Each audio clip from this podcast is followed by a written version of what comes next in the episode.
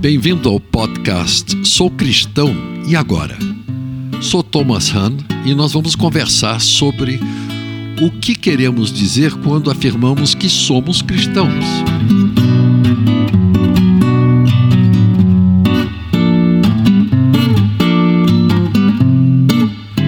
Hoje nós vamos falar sobre um aspecto de Deus.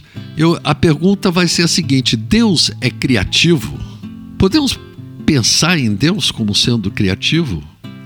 Eu diria que não, ele não é criativo, é criador.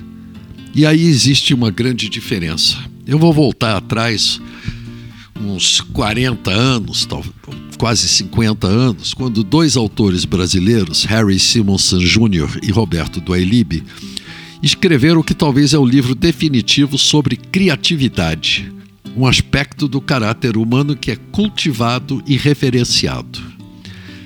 Da criatividade dependem os avanços de conhecimento, sejam teóricos ou práticos, o rompimento de fronteiras de comunicação e arte, o sucesso de empreendimentos, enfim, tudo que chamamos de progresso.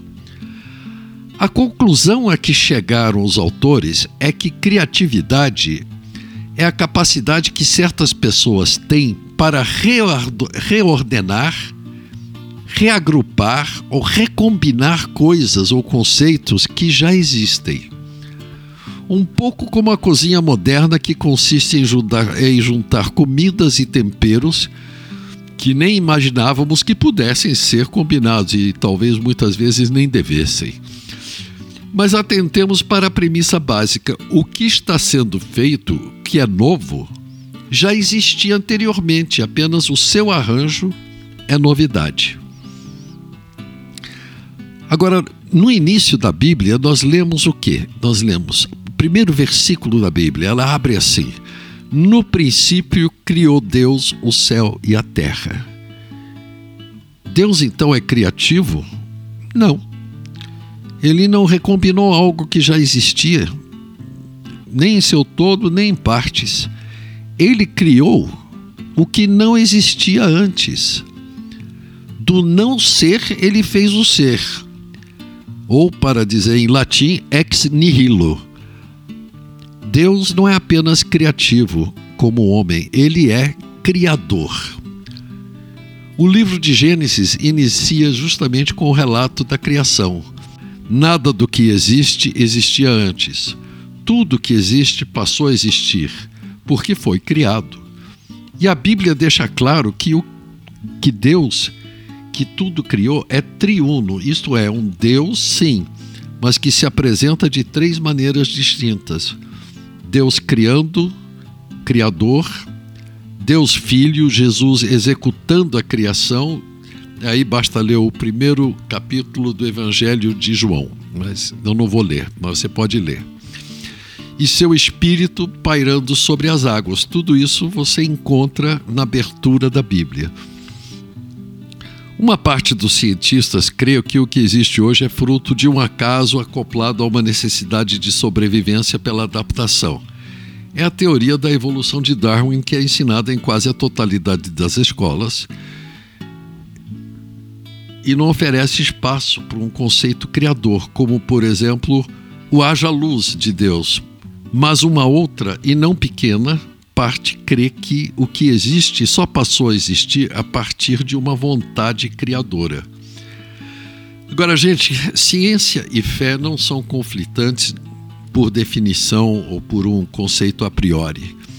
A ciência se debruça sobre a criatividade, sobre o que já é, o que já foi criado, tanto a parte substancial quanto a parte abstrata, como, por exemplo, leis da física.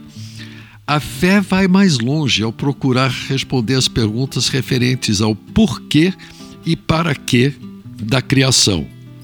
Para, pela ciência, chegamos à teoria da criação a partir de uma enorme explosão, o Big Bang Theory.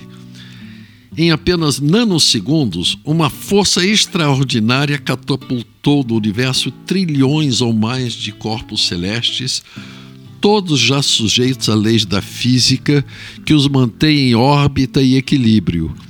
E tudo partindo de uma. não se sabe bem o que tal. A ciência pode responder a pergunta o que existia antes do Big Bang? Não pode. Pela fé, sabemos que antes do Big Bang existia Deus, que Deus quis e por isso tudo veio a existir. E o que veio a existir é bom porque assim Deus disse. A criação é ética, bom, muito bom, palavras que ele usa, Deus próprio usa em Gênesis, por ter sua origem no Criador que é Deus, para o louvor da sua glória.